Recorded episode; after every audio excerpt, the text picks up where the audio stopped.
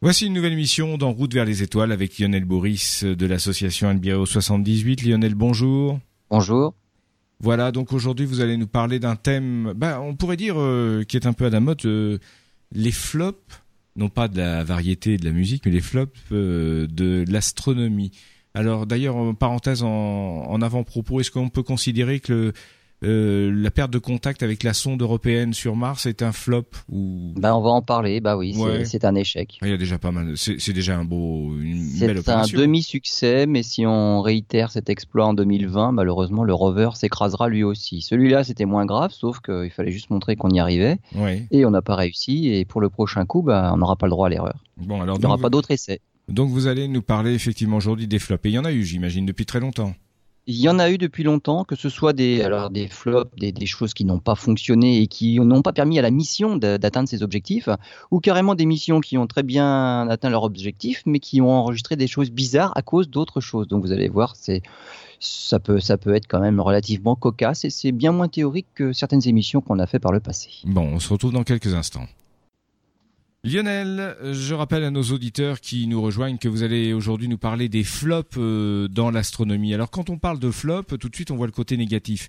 Mais il faut savoir que souvent une erreur, ça permet de progresser. Et j'imagine que ce qui ah. s'est passé en astronomie, ça a permis d'éviter d'autres erreurs.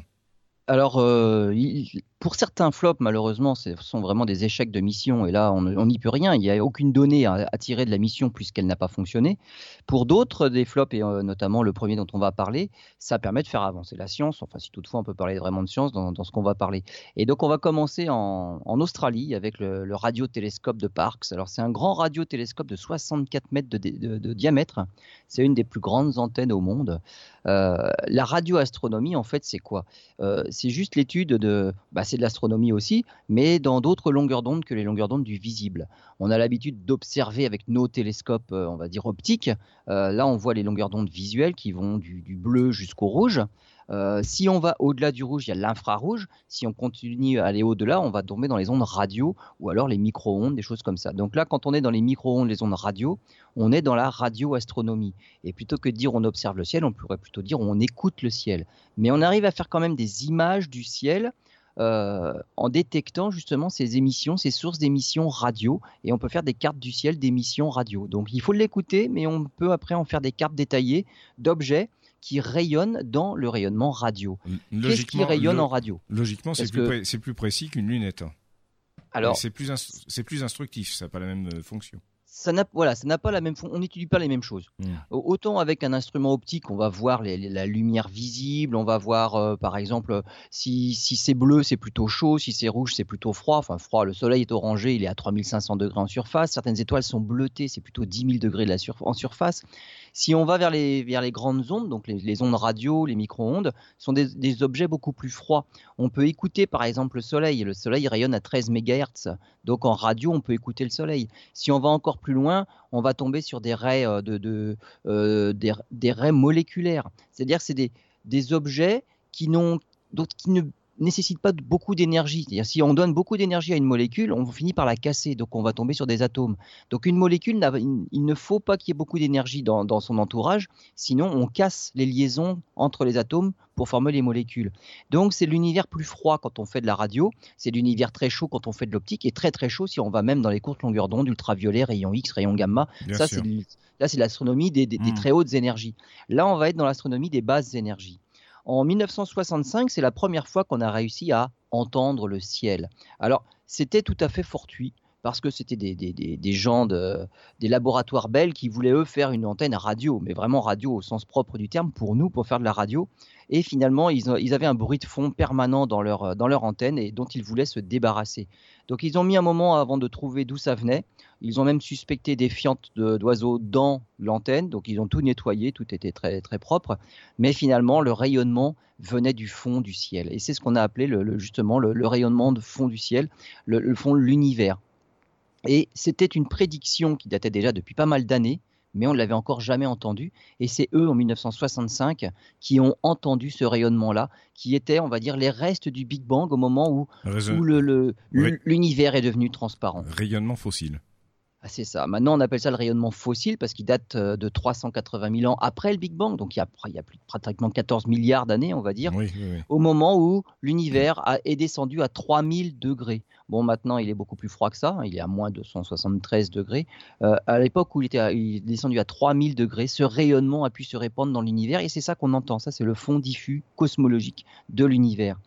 En 1967, on a entendu le premier pulsar. Alors un pulsar, c'est quoi? Comme son nom l'indique, c'est une étoile qui pulse. Alors en fait, c'est une toute petite étoile. le reste d'une énorme étoile qui a explosé en supernova, euh, suivant la masse de l'étoile initiale, euh, ça finit en supernova, mais ça peut finir soit en étoile à neutrons, soit même en trou noir. Les étoiles à neutrons ont une particularité, ce sont des étoiles qui tournent très vite sur elles-mêmes, parce qu'elles sont très petites en fait. Euh, c'est comme une patineuse. Hein. Euh, si elle a une certaine vitesse de rotation, les bras écartés, quand elle les rapproche d'elle, elle accélère drôlement. Et bien là, c'est pareil. Une grosse étoile bien massive, mais beaucoup plus que le Soleil, euh, lorsqu'elle se réduit à pas grand-chose, une étoile à neutrons, c'est tout petit, et ben elle peut tourner très vite sur elle-même. Et là, typiquement, c'est 1000 fois par seconde. Et comment on peut savoir que ça tourne si vite que ça? Parce que euh, le long des pôles, ce genre d'étoile-là émet des, jets de matière, des jets de rayonnement. Et donc c'est comme un phare dans, l'espace. Et si ce rayonnement-là passe sur nous, eh ben, on est balayé comme la lumière d'un phare. Et quand on est balayé à plus de 1000 fois par seconde, eh ben on sait que ben, l'étoile tourne à 1000 fois par seconde. Donc ça, c'est pas dur à mesurer.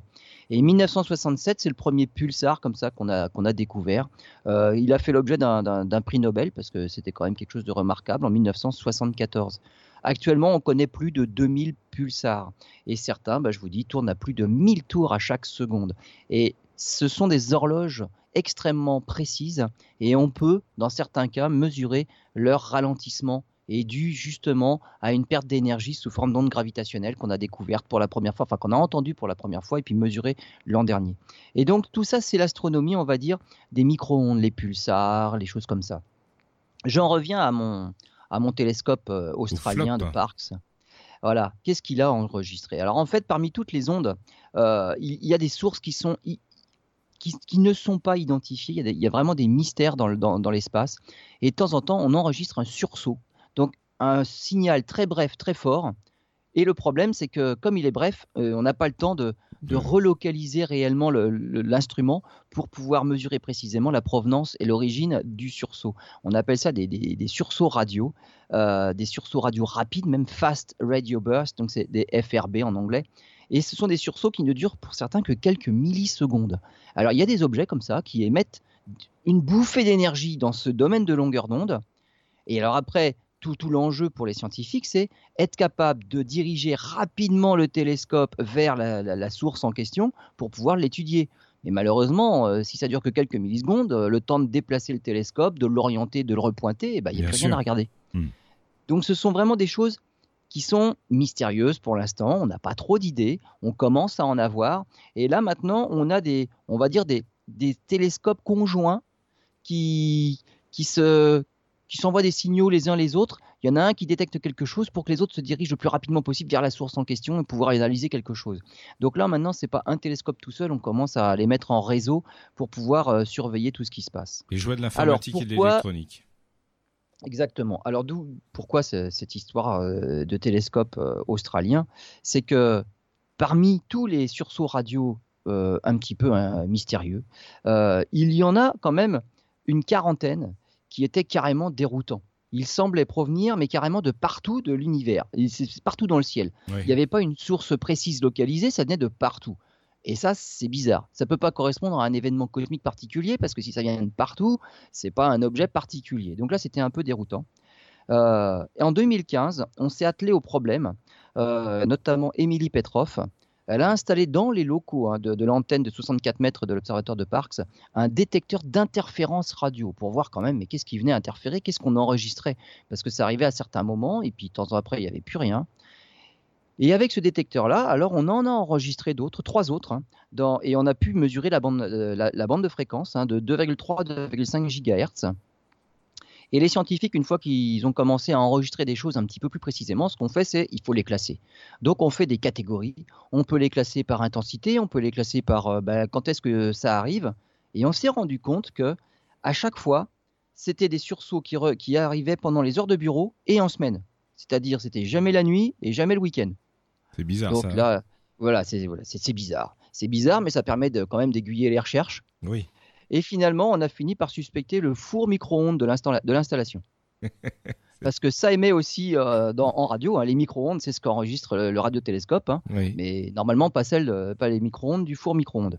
Alors, on a fait des tests. On a fait chauffer des bols d'eau, on a fait des chauffer des tasses, on a fait chauffer plein de choses dans ce fameux four micro-ondes pour voir mais comment, comment se fait-il qu'on enregistrait quelque chose? Parce qu'un four micro-ondes, c'est censé être protégé, blindé, et puis ça protège quand même tous ceux qui sont autour à se oui. faire leur propre cuisine. Mm.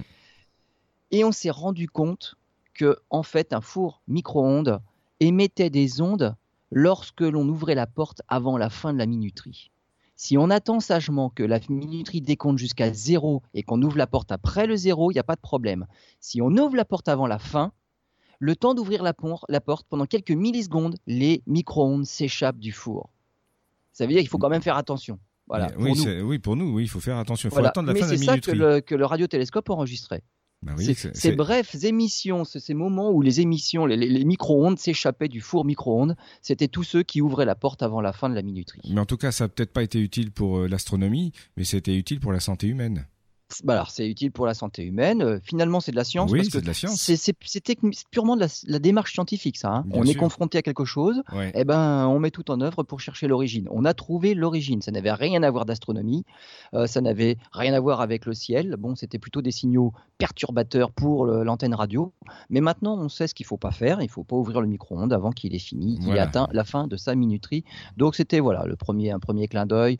C'était pas vraiment quelque chose de raté. C'était quelque chose de totalement inutile, en tout cas pour la radioastronomie. D'accord, très bien, effectivement.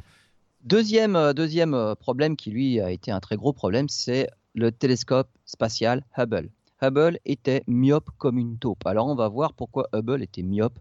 Euh, déjà l'idée pourquoi mettre un télescope en orbite? Parce que le télescope spatial, euh, des télescopes on en avait des gros sur Terre, on allait euh, dans les années 50 on est monté jusqu'à 5 mètres. Et puis en 76 on est monté à 6 mètres, maintenant on a la génération des 10-11 mètres. Euh, et on avait envie d'en mettre un dans l'espace. Alors l'espace a deux intérêts, c'est en dehors de l'atmosphère. Et l'atmosphère est turbulente pour nos télescopes, ça, ça brouille en fait les images, ça les trouble, ça les perturbe. Maintenant finalement avec la technologie, on sait remédier à ce problème-là. On sait compenser, quoi. Ouais. Voilà, on sait compenser les fluctuations et les turbulences atmosphériques par ce Mm. qu'on appelle l'optique adaptative. C'est-à-dire qu'on sait faire des miroirs qui se déforment exactement de la façon qu'il faut pour contrecarrer les turbulences atmosphériques. Donc c'est vraiment c'est c'est fantastique et on peut le faire même à, à 1000 fois par seconde. Donc c'est vraiment très rapide comme correction pour corriger les perturbations. Donc à l'époque, on ne savait pas le faire. Donc un télescope dans l'espace, eh ben, au moins les images sont nettes, il n'y a pas d'atmosphère à traverser. Deuxième raison, et celle-là, même sur Terre, de toute façon, on ne pourrait pas y remédier, c'est qu'en dehors de l'atmosphère, toutes les longueurs d'onde passent. L'atmosphère va en absorber certaines. Et donc, un télescope au sol, il aurait beau, il aurait beau avoir l'acuité visuelle que l'on veut, il n'y a aucun problème, il n'y a plus de turbulence atmosphérique. Le problème, c'est que l'atmosphère va quand même absorber certaines longueurs d'onde et on n'aurait pas accès à tout le spectre de longueurs d'onde. Donc, en dehors de l'atmosphère, on est tranquille. On peut voir tout le spectre, rien n'est absorbé puisqu'il n'y a pas d'atmosphère. Donc, c'est ça l'intérêt d'un télescope en orbite. Et les premières mentions d'un télescope en orbite datent quand même, c'est pas d'hier, c'est 1923. Donc ça date d'il y a longtemps. C'est vraiment une idée qu'on a depuis longtemps, mais à l'époque la technologie, euh, on n'avait pas encore inventé les fusées en 1923, mais c'était c'était un rêve. Voilà, c'était ce qu'il faudrait faire dans l'avenir. Et donc après la pause, on va y revenir sur ce fameux télescope Hubble. Voilà, on va lui mettre des lunettes, entre autres. Donc Lionel, vous nous parliez du télescope Hubble il y a quelques minutes. Oui, cette idée qui datait de 1923 a commencé à prendre forme en 1965 avec euh, Lyman Spitzer qui a été mis à la tête d'une commission chargée de définir les objectifs scientifiques d'un tel télescope. Alors en 66, on a envoyé euh, notamment OAO1 puis en 68 OAO2 qui sont deux télescopes qui étaient chargés d'étudier les galaxies mais dans l'ultraviolet. L'ultraviolet c'est justement une des longueurs d'onde qui est absorbée par l'atmosphère et il faut aller dans l'espace si on veut étudier euh, les galaxies en ultraviolet. 1970, la NASA étudie les caractéristiques techniques et scientifiques d'un télescope spatial. Euh, malheureusement, en 1974, tous les fonds alloués sont entièrement annulés. Et là, puisqu'on n'a quand même pas envie d'abandonner quand même complètement le projet, on va tout revoir à la baisse, et notamment la taille du télescope. Il devait initialement mesurer 3 mètres. Finalement, on va le réduire à 2 mètres 40 pour euh, une bonne raison aussi. Il faut, utiliser les navettes spatiales. Navettes spatiales, c'est le tout nouveau, euh, le, tout nouveau lanceur et c'est ce qui permet aux Américains d'accéder à l'orbite. Et donc, il faut utiliser cette navette spatiale.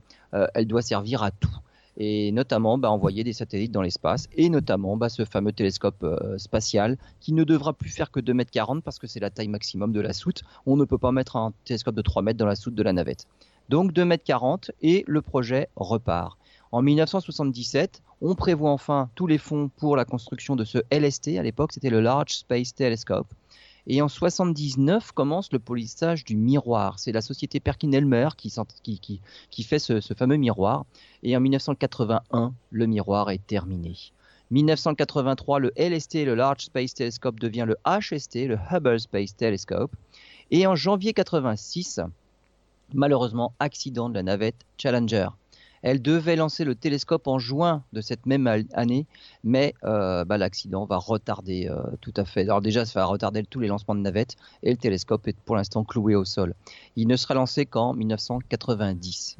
Et mi-juin 1990, quand on fait les premiers tests et qu'on obtient les premières images avec ce fameux télescope, surprise, il y a un problème d'aberration. Le miroir primaire est trop plat en périphérie et donc les images sont floues. Alors trop plat en périphérie, on se dit, mais ça, ça, se voyait pas. 2 microns trop plat en périphérie de quelque chose de 2 mètres 40 de diamètre. Et ça met tout en l'air. Et ça suffit pour le rendre myope et, avoir une acuité visuelle mais catastrophique. Alors qu'on l'a mis en orbite justement pour avoir les images les plus nettes possibles sans avoir de problème d'atmosphère.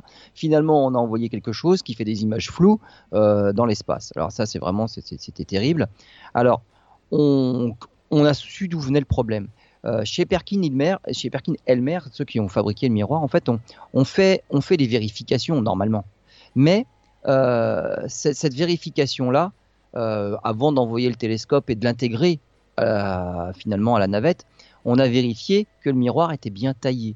Mais en mettant l'appareil de mesure pour vérifier la courbure du miroir, finalement, c'est l'appareil de mesure qui était mal positionné. Et lui a détecté un problème, sauf que c'est lui qui n'était pas où il fallait. donc on n'a pas vérifié la position de l'appareil de mesure. Donc il était mal étalonné et il a découvert un problème dans le miroir qui lui apparemment était parfait dès le départ. Oui, une et donc on a retaillé le miroir. C'est une société sérieuse, hein, très sérieuse, spécialisée dans ce domaine d'activité, notamment pour l'aviation, l'espace et tout, et, qui est d'ailleurs dans notre qui est d'ailleurs dans notre région, entre parenthèses. Voilà. Et donc ce, miroir a été retaillé malheureusement et c'est là qu'on a, introduit un défaut parce que justement il était bien avant. Hmm. Et évidemment, euh, il aurait dû y avoir une seconde vérification, mais là le problème c'est que ça coûtait un peu trop cher. Euh, et en plus, la deuxième vérification, on l'a quand même faite, mais là on a, détecté un problème. Bah oui, on a détecté le problème, on l'avait retaillé le télescope. Et euh, finalement, on considère qu'elle est due aux instruments de mesure. C'est ce qu'on aurait dû faire la première fois. Hmm. Donc la deuxième fois, on avait décelé un problème et on a dit non, non, c'est l'instrument de mesure. La première fois, on, aurait, s'il avait bien été étalonné l'instrument, on aurait dû voir que c'était parfait. Et donc malheureusement, on a compris donc pourquoi ce, fameux miroir était, était myope lorsqu'on l'a lancé. On a quand même récupéré les choses parce qu'en 1993, on a envoyé une mission spéciale pour mettre des lentilles correctrices. On a mis un correcteur euh, derrière ce fameux miroir-là pour corriger toutes les aberrations du euh, bah, la mauvaise forme du miroir primaire dès le départ. Et donc Hubble a des lunettes euh, et avec ce correcteur, finalement, Hubble voit des, des images fantastiques. Donc on a récupéré, on a pu faire la science, tout ce qui était prévu de faire avec ce télescope, on l'a fait finalement, mais ça commençait bien mal et on a été un petit peu déçus dès les premières images, ça fait un choc. Lionel, il y a quelques instants, vous nous avez parlé du flop euh, de Hubble, enfin flop tout relatif parce qu'il a retrouvé avec des lunettes la possibilité de nous faire euh, admirer l'espace. Euh, voyons maintenant les, flops avec la planète Mars. Il y en a eu, il y en a, il y en a en ce moment, il y en aura encore. Les flops pour la planète Mars, c'est simplement parce que Mars est difficile à atteindre. Mars, finalement, quand on compte au niveau des scores, c'est Mars qui gagne. 15 hein. missions ont réussi, 24 ont échoué, donc c'est Mars qui gagne haut la main. Euh, pour Mars, en, fait, on y va tous les deux ans. Ça dépend simplement de la configuration Terre-Mars. On, envoie les sondes au moment où bah, finalement le trajet est le plus court. Et donc quand la Terre se rapproche de Mars, on appelle ça une opposition. Et on a une opposition martienne à peu près tous les deux ans. Donc c'est tous les deux ans que les, agences spatiales envoient des sondes vers Mars pour aller étudier la planète. Euh, donc on va commencer par, euh, par exemple, la, la, sonde Beagle. Alors Beagle, c'est un petit module qui avait été embarqué à bord de la, de la sonde Mars Express. Euh, pour Mars, on envoie en général euh, des missions en deux, en deux morceaux, on va dire. Un morceau qui se met, euh, qui se met en orbite autour de Mars, ça c'est vraiment l'orbite, c'est l'orbiteur. Et l'orbiteur a en général deux fonctions. Il fait vraiment de la science, donc il y va pour étudier quelque chose depuis l'orbite, que ce soit la composition de l'atmosphère ou que ce soit pour observer la planète de haut. Et on envoie parfois, on envoie un lander, donc un petit module qui est destiné à se poser sur Mars pour lui faire de, la science de, plus près, mais à partir du sol. Et le 2 juin 2003, donc, euh, Mars Express et son petit module Beagle 2 euh, se séparent. La séparation euh, a lieu et le 19 décembre doit, se poser sur Mars, mission martienne donc, et le lander Beagle doit se poser sur Mars pour faire de la science au sol. Mais le problème, c'est que on n'a plus eu de nouvelles. Euh, Beagle aurait dû envoyer un signal à Mars Express pour confirmer son atterrissage. Et Mars Express, comme je vous l'ai dit, l'orbiteur sert à deux choses, faire de la science, mais il sert aussi de relais radio euh, pour les, messages envoyés par le lander qui lui est au sol. Et donc il sert d'antenne radio vers la Terre. Et malheureusement, Mars Express n'a rien reçu. Il y a eu plusieurs tentatives de contact hein, depuis l'orbite martienne, et, même depuis la Terre avec les plus gros des radiotélescopes, mais rien. Et en janvier 2015, euh, on a retrouvé Beagle, simplement par une, une sonde, alors c'était une mission euh, américaine, Mars Reconnaissance Orbiter, qui a réussi à retrouver Beagle. Alors, on pense que l'atterrissage s'est bien passé. Apparemment, en tout cas, l'atterrissage s'est bien passé. Il n'y a pas de crash, il n'y a pas d'impact euh, au sol. Donc l'atterrissage s'est bien passé. Mais c'est la phase suivante, la phase qu'on appelle la phase de déploiement, qui, elle, a échoué. Alors il y avait un déploiement, notamment pour les panneaux solaires, qui devait se déployer en forme de pétales euh, d'une part pour orienter le module correctement et d'autre part bah, simplement pour, euh, pour apporter de l'énergie euh, à la sonde par les panneaux solaires. Donc, ça ne s'est pas fait. S'orienter correctement vers le Soleil et malheureusement apparemment c'est simplement cette opération de déploiement des panneaux solaires comme, comme des pétales d'une fleur qui elle a échoué et donc Beagle n'a jamais plus répondu. Pourquoi la, Mars est difficile? Pour oui, bonne question, bonne question. Pourquoi Mars est difficile? Effectivement, c'est loin déjà voilà, Mars est difficile parce qu'elle a une atmosphère. Malheureusement, elle n'a pas eu assez d'atmosphère. Donc on va dire c'est à la fois elle l'a ou elle l'a pas, il fallait choisir. Alors par exemple, il faut choisir. Sur la Lune, il n'y a pas d'atmosphère. On peut facilement atterrir simplement avec des rétrofusées. Euh, sur Terre, il y a beaucoup d'atmosphère. Euh, on peut utiliser de simples parachutes. Le retour des, des cosmonautes russes euh, depuis, depuis l'espace. C'est toujours fait par des capsules qui descendaient euh, de manière balistique et puis simplement euh, freinées par des parachutes. Donc pas besoin de rétrofusées. Sur la Lune, les rétrofusées suffisent parce qu'évidemment il n'y a pas d'atmosphère donc les parachutes sont inutiles. Sur Mars, il y a un peu de tout et donc il va falloir un peu des deux et ça, ça complique les opérations. Il faut déjà un bouclier thermique parce que le peu d'atmosphère qu'il y a fait que ça chauffe quand même. Mhm. Ensuite, il faut un parachute pour vraiment ralentir la chute. Et lorsque le module est suffisamment ralenti, on peut allumer des rétrofusées, mais le problème c'est que l'atmosphère euh, crée des turbulences. Les, fusées euh, créent des turbulences à cause de l'atmosphère qui fait que c'est pas facile d'être stable pour pouvoir atterrir correctement. Et c'est ce qui s'est passé notamment, alors là on va parler de, choses tout à fait récentes avec euh, la mission ExoMars 2016. Il y avait là encore deux modules un module, un, orbiteur, le TGO, le Trace Gas Orbiter. Le TGO, lui, il va servir pour analyser euh, la composition atmosphérique de Mars et notamment essayer d'identifier le méthane, sa source, son origine, euh, sa quantité. Le méthane est un gaz qui sur Terre provient essentiellement euh, des animaux. Les vaches, nos vaches par exemple. Voilà, la production est animale. Sur Mars, on ne s'attend pas à, trouver des troupeaux de vaches qui produiraient le méthane comme sur Terre. Et donc, puisqu'il y a du méthane sur Mars et qu'en plus c'est un gaz extrêmement volatile, c'est qu'il y a une, on va dire une production, on imagine géologique, minérale, euh, et qui est tout à fait actuelle. C'est un gaz qui ne reste pas très longtemps en orbite. on ne peut pas trouver des traces très longtemps après sa production. Donc, sa production est actuelle. Et le TGO, donc notre orbiteur, est chargé d'analyser justement ce méthane. Mais on y avait envoyé aussi sur Mars, avec le TGO, on avait envoyé un petit module Chiaparelli qui lui devait atterrir sur Mars. Alors, Chiaparelli n'était pas destiné à faire de la science, c'était simplement un démonstrateur technologique. Euh, il arrivait à 21 000 km/h. Il, il, a été freiné par un bouclier thermique, hein, une température qui s'élevait à 1500 degrés. Quand même, oui. Une fois que le ralentissement par frottement avait eu lieu, on pouvait alors ouvrir un grand parachute. Heureusement qu'on l'a pas fait trop tôt. Faut pas le faire trop tôt, sinon le parachute il s'arrache. À 21 000 km/h, le parachute s'arrache. On a ouvert le parachute. Le parachute a suffisamment ralenti la chute pour que des rétrofusées prennent le relais. Et normalement, à 2 mètres d'altitude, les fusées se coupent et la sonde tombe au sol à 10 km/h. Visiblement, il s'est passé quelque chose euh, d'anormal les rétrofusées n'ont pas fonctionné suffisamment longtemps et la sonde a dû tomber d'une altitude de plusieurs kilomètres à 300 km/h. On a vu depuis l'orbite, hein, euh, depuis Mars Reconnaissance Orbiter, on a vu les traces de cet impact-là et donc ça a fait un cratère euh, et, donc euh, Chiaparelli est cassé. Et on a vu aussi le parachute à quelques kilomètres de là. Donc l'atterrissage n'a pas réussi. Oui. Euh, il va falloir qu'on fasse mieux pour le prochain coup en 2020 parce que là on voudra faire atterrir quelque chose qui, qui est destiné à faire de la science et c'était pas juste pour essayer d'atterrir. Mais paraît-il que pendant sa descente, il a quand même euh, transmis des indications sur la composition atmosphérique. Absolument, avant, avant d'être cassé, il a, pu, il a quand même transmis des données. Mais malheureusement, la chute ne s'est pas euh, déroulée comme on le voulait. Et donc, bah, voilà, c'est un peu ennuyeux. La ne répond plus. Euh, c'est une opération euh, euh, européenne et russe en même temps. C'est un peu dommage pour l'indépendance spatiale de l'Europe, en tout cas.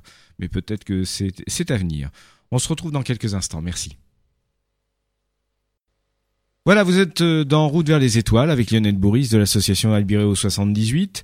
On reste sur Mars, Lionel, je crois. On reste sur Mars, hein, puisqu'il y a eu quand même de nombreux échecs, et pas tous pour les mêmes raisons.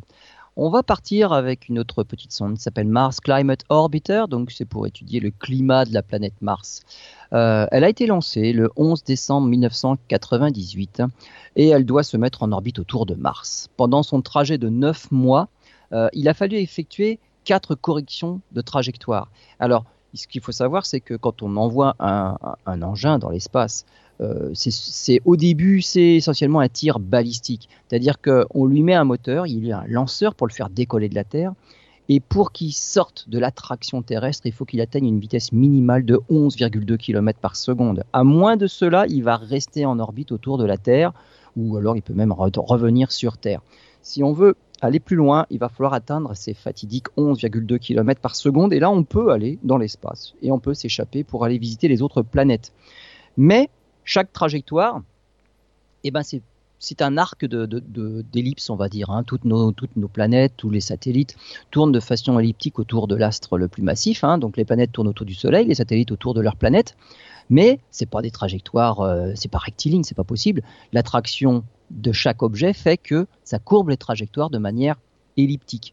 Et donc, lorsqu'on envoie quelque chose, euh, chaque trajectoire c'est un arc d'ellipse. Et c'est cet arc d'ellipse qu'il faut bien calculé à l'origine, dès le départ, pour pouvoir atteindre la cible, parce que l'objet que l'on vise, comme Mars par exemple, eh ben, se déplace pendant ce temps-là.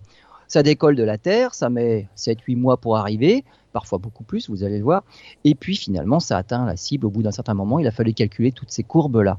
Euh, donc notre, notre, notre sonde, la petite sonde Mars Climate Orbiter, doit subir quatre corrections de trajectoire pour que le 23 septembre 1999, euh, elle puisse faire ses manœuvres d'insertion en orbite martienne. Pourquoi faire tout ça? Parce que lorsque l'on l'envoie de la Terre, on lui donne déjà une bonne accélération, il faut qu'elle freine à l'arrivée pour pouvoir être capturée par l'attraction gravitationnelle de Mars. Et donc il faut la freiner au moment donné pour que Mars puisse la capturer. Et à ce moment-là, elle est en orbite martienne. Pour faire ça, on doit allumer les moteurs, c'est ce qui la fera freiner, les moteurs vers l'avant de la sonde, ça donne un gros coup de frein et du coup elle perd suffisamment de vitesse et elle est capturée par Mars. Et pour ça on avait allumé les moteurs pendant environ 17 minutes pour ralentir la sonde. Euh, et donc elle est devenue suffisamment lente et elle a été piégée par l'attraction gravitationnelle de la planète. Ensuite, on perd le contact avec la sonde. Euh, ça c'est normal parce que la sonde finalement elle passe de l'autre côté de Mars et on s'attend à reprendre le contact ensuite une fois qu'elle est passée de l'autre côté. Hmm. Elle, est en orbite autour et à chaque fois qu'on la revoit passer devant euh, la planète, et eh ben, on est en contact avec la sonde. Et là, cette fois-là, ben, malheureusement, euh, gros problème. Euh, en septembre 1999, les moteurs s'allument et puis on n'a plus de nouvelles au retour. C'est-à-dire que la sonde n'est plus en orbite, elle ne fait plus le tour de Mars, il s'est passé quelque chose. Alors on se rend compte par la suite, parce qu'à chaque fois qu'une sonde est perdue, on analyse un petit peu euh, les, conditions de vol, les trajectoires, qu'est-ce qui, qu'est-ce qui n'a pas fonctionné. On se rend compte que la trajectoire de la sonde n'était pas la bonne on devait passer au-dessus du pôle à 193 km d'altitude et la sonde est passée à 57 km d'altitude seulement. Et ça, c'est beaucoup trop bas.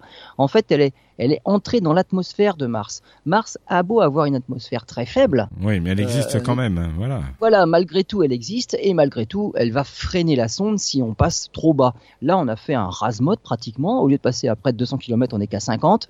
La sonde a été freinée à ce moment-là et du coup, elle a dû s'écraser. Ça, c'est le constat. Maintenant, mais comment se fait-il qu'on se soit trompé à ce point-là Au lieu de passer à 193 km, on est passé à 57. Eh ben, on a fini par trouver. Le logiciel, en fait, euh, avait été développé par les ingénieurs de Lockheed, les concepteurs de, la sonde. Euh, et ils communiquaient ce logiciel-là euh, pour fonctionner. Ils communiquaient ces, poussées en unités anglo-saxonnes.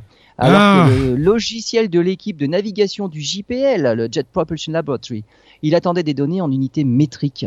Et donc, euh, bah, ça marchait forcément pas. Il y, a, une petite différence, ouais, il y a une petite différence, un gros tiers, on va dire, dans, dans, dans les dans l'écart. Et donc, euh, si on dit euh, un nombre en données anglo-saxonnes, il faut pas dire la même chose en unité métrique parce que ce ne sont pas les mêmes unités. Du coup, la sonde n'avait effectivement pas la bonne trajectoire. Elle est passée beaucoup trop bas mais ce bas, ce n'était pas, on va dire, des pieds, c'était des mètres. Hein. il fallait le comprendre en mètres et pas en pieds. Hein. il y a un facteur 3 quand même. Et donc, euh, bah, malheureusement, euh, la trajectoire dès le départ n'avait pas été bien comprise. Ça n'était pas la bonne trajectoire. Et en passant trop près de la planète, le rasmote lui a été fatal. Elle a été freinée par l'atmosphère beaucoup plus qu'on ne l'aurait voulu pour simplement la mettre en orbite. Elle s'est carrément, carrément tombée dessus en spirale et elle est tombée. Elle s'est écrasée au sol. Donc la pauvre Mars Climate Orbiter, là on va dire l'erreur, c'était un problème de d'unité, communication entre les logiciels. Ils n'attendaient pas les mêmes unités. Il faut dire que les concepteurs, les informaticiens comme les ingénieurs, il y en a certains qui ont dû aller euh, euh, pointer au chômage, hein, parce que franchement, une erreur de ce niveau à ce niveau justement, c'est pratiquement inacceptable.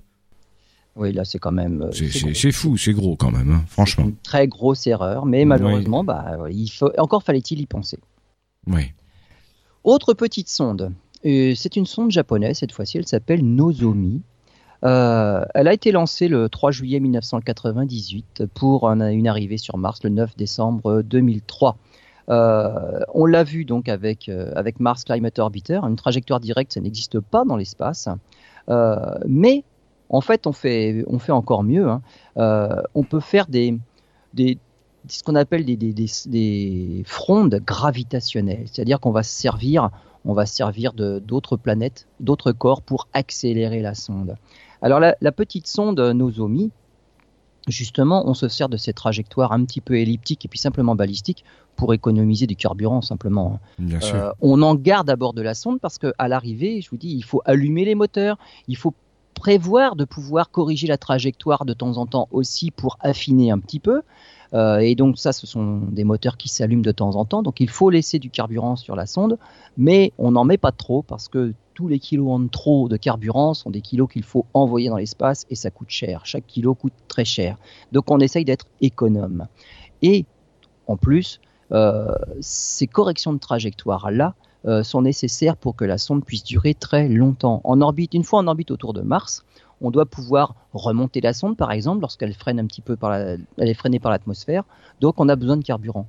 Au moment où une sonde n'a plus du tout de carburant, finalement, elle est livrée à elle-même et c'est la fin de la mission. Donc, il faut être économe et moins on en utilise, moins on en gaspille, plus la sonde peut durer longtemps.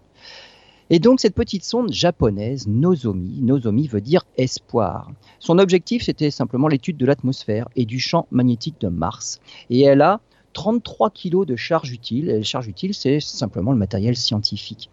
Au début du voyage, il y a quelques orbites autour de la Terre pour prendre de la vitesse. C'est-à-dire qu'on l'a simplement mise en orbite terrestre. Et à chaque fois qu'elle passait près de la Terre, elle était accélérée par le champ de gravité de la Terre. Et donc, elle a accéléré comme ça plusieurs fois. Et tout ça pour se mettre sous, sur la bonne trajectoire, une trajectoire martienne pour pouvoir la mettre ce qu'on appelle en orbite d'insertion. Euh, évidemment, cette façon de faire est économe en carburant, mais euh, le problème c'est que c'est très long. Hein. C'est-à-dire que là, c'est pas un tir direct en 9 mois, en 7 mois comme on l'a fait avec euh, ExoMars 2016. Presque deux ans, quoi. On prend son temps. Ah oui, et là, il faudra même 5 ans pour arriver. 5 ans, carrément, vous voyez. Ah bah, on, l'a fait tourner plusieurs fois autour de la Terre pour la faire, lui faire prendre suffisamment de vitesse. Euh, si on veut lui faire prendre encore plus de vitesse, on peut la faire tourner 10 fois, 20 fois autour de la Terre pour l'envoyer beaucoup plus loin si on veut. Mais ce sont des trajectoires peut-être économes en carburant, mais très lentes. On met longtemps à atteindre sa cible. Alors, Nozomi, justement, au début, on avait programmé donc des, orbites autour de la Terre pour l'accélérer. Mais le problème, c'est que la sonde n'était toujours pas sur la bonne trajectoire. On s'est rendu compte, en fait, c'était une valve qui ne s'était pas ouverte correctement. Et à cause de cette valve-là, le moteur n'a pas pu fonctionner correctement pour la mettre sur la bonne trajectoire. Et il a fallu insister et consommer un peu plus de carburant. Mais alors là, les, calculs montraient que il y en aurait plus assez pour arriver jusqu'à Mars. Parce que là, finalement, on a réussi à tout gaspiller pratiquement en orbite terrestre. Et pour atteindre Mars, il y aurait plus ce qu'il fallait. Donc, nouvelle trajectoire. On a repensé les choses pour pouvoir l'accélérer suffisamment. On l'a envoyé autour du Soleil. Parce que là, bon, il y a une grosse attraction gravitationnelle. L'accélération, là, euh, on, va pouvoir en gagner. On l'a envoyé autour du Soleil pour bénéficier de l'assistance gravitationnelle du Soleil. Mais on n'est jamais arrivé à la mettre sur la bonne orbite pour atteindre Mars. Et tout ça à cause d'une petite valve qui n'a pas fonctionné au bon moment, euh, simplement en orbite terrestre. Et donc cette sonde, cette sonde-là, cette petite sonde japonaise, n'a jamais atteint son objectif. On n'a jamais réussi à la mettre sur la bonne trajectoire. Et une fois que je vous dis qu'elle est en, tir balistique, qu'on peut plus rien faire avec les moteurs, ben la pauvre sonde est livrée à elle-même et de toute façon, elle n'atteint pas pas sa cible. Alors, parmi les instrumentations scientifiques, il y avait évidemment le Japon, mais il y avait le Canada, la Suède, l'Allemagne, les États-Unis. Donc, c'est souvent ces projets euh, martiens ou même d'autres. Hein, c'est vraiment une collaboration. Il y a plusieurs instruments. Chaque pays fournit une instrumentation pour étudier quelque chose, et puis on assemble le tout sur une petite sonde, mais celle-là n'est jamais arrivée jusqu'à Mars. Bien, bah écoutez, on se retrouve dans quelques instants pour la suite euh, de cette fabuleuse aventure des flops. Vous êtes euh, dans Route vers les étoiles avec euh, Lionel Bourris de l'association Albireo 78. Il y a quelques instants, on était sur Mars. Maintenant, on va y rester, mais non pas avec les Européens, non pas avec les Américains, non pas avec les Japonais, mais avec les Russes. Et eux aussi ont le droit à leur flop. Malheureusement, eux aussi ont subi des échecs, euh, et même les Russes n'ont subi que des échecs. Euh, on va parler des, missions Phobos. Phobos, c'est le nom du plus gros des deux satellites de Mars, avec Deimos. Euh, ce sont des petits satellites, hein. ce sont des astéroïdes qui ont probablement été capturés par l'attraction gravitationnelle de Mars, des petits satellites non sphériques. et le programme soviétique euh, prévoyait d'envoyer des, petites sondes vers Phobos. C'est plus facile que vers Mars. Il y a, moins de problèmes pour s'en approcher, pour y atterrir, pour étudier Phobos, alors que Mars, c'est plus compliqué. Il n'y a pas la question de l'atmosphère, j'imagine, des choses comme ça Absolument. Il n'y a pas la question de l'atmosphère, il y a moins de gravité. Donc, euh, bon, tout est un peu plus facile euh, pour aller sur Phobos que pour aller sur Mars. Les Russes ont, ont programmé deux sondes, Phobos 1 et Phobos 2, chargées d'étudier justement Mars. Mars de loin, et ces deux lunes, Phobos et Deimos.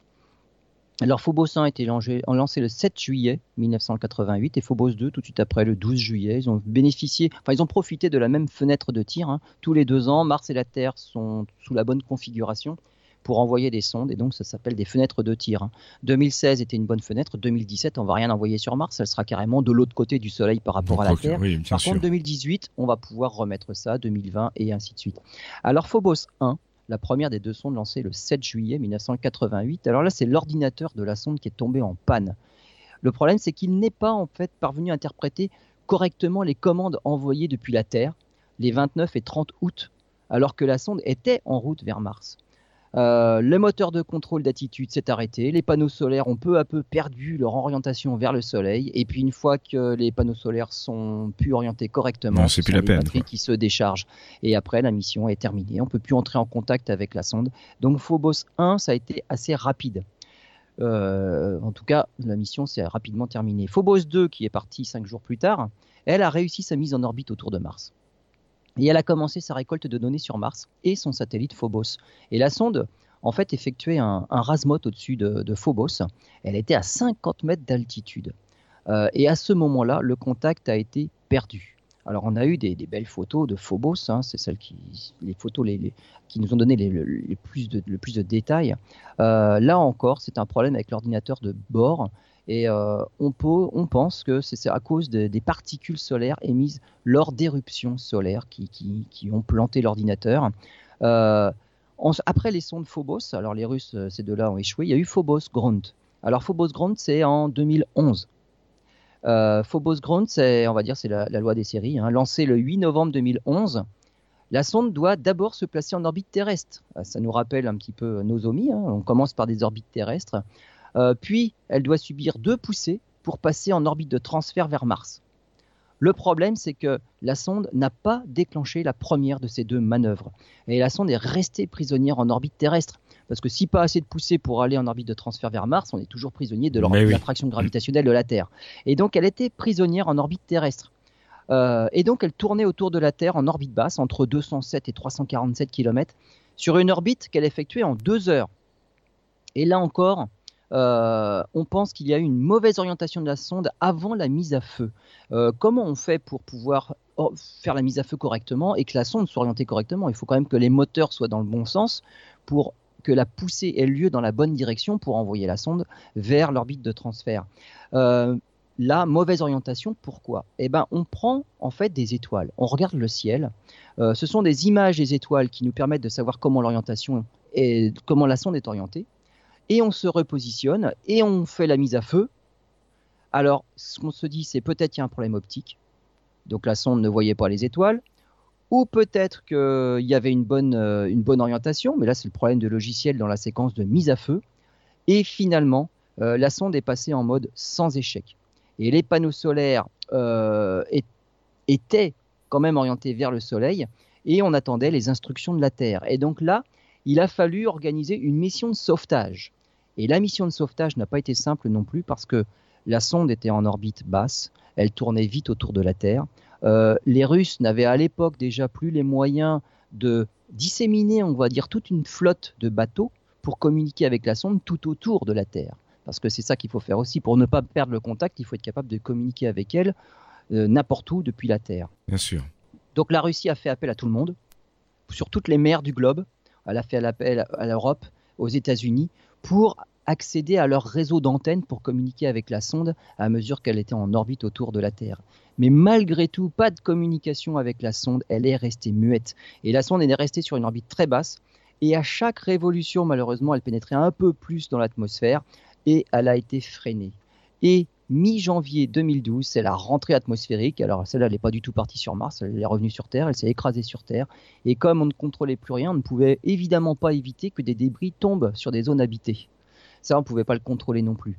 Alors heureusement pour nous, le 15 janvier 2012, la sonde s'écrase dans le Pacifique au large du Chili. Et c'était la fin de la mission Phobos Grunge qui devait partir sur Mars, qui finalement s'est arrêtée sur Terre, simplement à cause de problèmes de communication une fois de plus, et un moteur qui ne s'est pas allumé en temps voulu. C'est fou ça.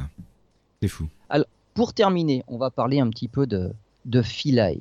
Alors Philae et Rosetta, Rosetta, euh, c'est le petit module euh, que l'Agence spatiale européenne a envoyé autour d'une comète. Hein. La comète qu'on surnommait Tchouri, hein, Churyumov-Gerasimenko. Euh, alors cette mission-là, en fait, commençait très très mal, alors que ça a été un grand succès. Donc la fin de la mission, ça a été un succès. Philae, on va en parler, ça a été quelque chose de plus, plus difficile. Mais la mission Rosetta était un succès.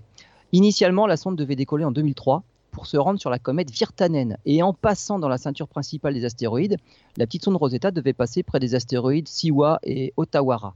Mais problème de lanceur. En fait, c'est l'échec du vol 157 d'Ariane 5, le 2 novembre 2002. Le décollage est reporté d'un an. Euh, dans l'espace, vous reportez quelque chose d'un an, euh, toutes les configurations ont changé. Ont changé, oui, oui, faut, tout La fenêtre est complètement loupée. Un an plus tard, c'est trop tard. Donc, Comet Virtanen n'est plus du tout accessible. On change de cible et ce sera Churyumov Gerasimenko, décollage le 2 mars 2004 par une nouvelle Ariane 5, une Ariane 5 G+, et celle-là, pas de problème. Et donc, les deux premiers astéroïdes, enfin, les astéroïdes qu'on voulait euh, observer de près, il a fallu en changer aussi. Et on va passer évidemment dans la ceinture d'astéroïdes et on observe deux autres euh, astéroïdes en détail, Steins et Lutèce. 10 ans de voyage. Là encore, pour atteindre la comète, la comète Churyumov-Gerasimenko, la petite sonde Rosetta s'est servie de l'assistance gravitationnelle de la Terre et de Mars. Quand je vous dis que pour économiser du carburant, on essaye de faire au mieux en se servant de ce que l'on a, eh ben on se sert de l'attraction de la Terre, l'attraction de Mars. À chaque fois, on corrige un petit peu la trajectoire, on accélère la sonde. Tout ça, ce sont des calculs. Il hein. faut être bon en maths et en physique, mais on y arrive. Et Rosetta arrive en orbite autour de la comète le 6 août 2014. Alors, le but de la mission, c'est étudier le noyau de la comète de près, alors qu'elle s'approche du Soleil. Parce qu'en fait, on est allé chercher la comète assez loin, du côté de Jupiter, et la comète, en s'approchant du Soleil, finalement, elle commence à entrer en activité. Il y a des jets de matière, il y a la, glace qui se sublime. Quand la comète est au-delà de l'orbite de Jupiter, la comète, on va dire, est endormie. Elle ne s'active que lorsqu'elle se rapproche suffisamment du soleil. Alors cette comète-là, malgré tout, n'allait pas trop trop près du Soleil. Elle est restée au plus près, entre Mars et, la Terre. Donc elle n'est pas vraiment allée très très près, mais malgré tout, il y a, eu de l'activité. Euh, le point le plus proche est, atteint le 13 août 2015. Hein, euh, la comète était donc euh, entre Mars et Jupiter. Et donc la petite sonde Rosetta a pu étudier le noyau, sa structure, sa composition et puis l'activité. Et le bonus, c'était Philae ce petit robot qu'on voulait poser sur la comète, sur le noyau de la comète. Il s'est bien posé. Alors, il sait, il sait bien, il sait. Alors, le, bien, c'est entre guillemets. oui, voilà. on va dire, il s'est effectivement posé, mais pas bien. Donc, c'est ça le bien. Euh, c'était le, 12 novembre 2014. Alors, c'est une descente qui est entièrement automatique. 28, minutes, 28 minutes 20 secondes de délai de communication avec la Terre. Mhm. On ne peut pas communiquer en direct pour lui faire faire une quelconque manœuvre. Donc, c'est entièrement automatique. Le problème, c'est que le noyau cométaire est tout petit. Euh, la comète Chury, hein, c'est une grosse cacahuète de 7 km de long, 2 km de, large au niveau des lobes. Hein. C'est une cacahuète avec des tout petit, oui. La gravité est faible. C'est pas facile de se poser sans rebondir en fait. La, moindre vitesse de descente, euh, si on ne peut pas amortir la descente, on va rebondir. Et donc on avait tout prévu pour ne pas que la sonde rebondisse. Hein. Euh, Philae, ça pesait quand même 100 kg sur Terre. Sur la comète, ça pèse 1 gramme. Donc vous voyez un petit peu la faiblesse du champ de gravité. 16h34 ce 12 novembre, Philae touche le sol de la comète à 3 km/h. Et on avait prévu un propulseur sur le sommet. Le problème, c'est qu'il ne s'est pas déclenché. Donc euh, le propulseur du sommet de la sonde ne s'est pas déclenché. Euh, deuxième garde-fou, c'est des harpons. On devait lancer les harpons pour s'accrocher au sol. Ah, problème, euh, problème de harpon aussi, donc il n'a pas pu s'accrocher au sol. Et donc, bah, ce qui devait arriver arriva, il a rebondi. Voilà. Et le premier bond a fait, euh, a fait, il est monté à un kilomètre d'altitude et il a, il a volé entre guillemets hein, pendant deux heures. Et deux heures après, euh, il touche à nouveau le sol. Il rebondit encore. Toujours rien pour l'arrêter, hein, et donc il rebondit à nouveau, mais cette fois pour que quelques minutes. Hein. Euh, et le deuxième rebond s'achève contre une paroi rocheuse. Donc, ce, ce on va dire cet atterrissage complètement incontrôlé, fait que ben, Philae n'est pas orienté comme il faut vers le soleil et les panneaux solaires ne peuvent pas être alimentés correctement. En plus, à l'aplomb d'une paroi rocheuse, il s'est bien mis à l'ombre, il s'est bien caché, euh, et là, ça, ça aide pas pour, pour, euh, pour recharger les batteries. Et donc, c'est en, on va dire, c'est en cela que, que Philae euh, n'a pas bien fonctionné mais sinon, on, a, réussi à, faire atterrir quelque chose sur, sur la comète. Et de toute façon, ce qu'il faut se dire, c'est que Philae, ce n'était que le bonus. Tout le reste de la mission s'est parfaitement déroulé. Alors, on, sait bien, on, a fait quand même quelques petites mesures. Hein. On a pris des photos de près, on a mesuré des choses. Donc, avant que Philae ne s'éteigne définitivement, on a quand même fait un peu de science. Mais malheureusement, euh, on n'a pas réussi à l'atterrir là où on voulait. Alors que la première fois, il était descendu exactement à l'endroit qu'on avait décidé. Bon, bah, ça sera On voit bien que l'espace, c'est pas simple et la moindre erreur peut, se, coûter cher puisque des missions entières peuvent ne rien donner et c'est un échec complet. Voilà, mais ce dont vous avez parlé à l'instant, c'est qu'on a un peu des résultats, on a quand même quelque chose, hein, même euh, voilà, c'est pas complètement négatif. Absolument. Merci Lionel, on se retrouve bientôt pour une nouvelle émission.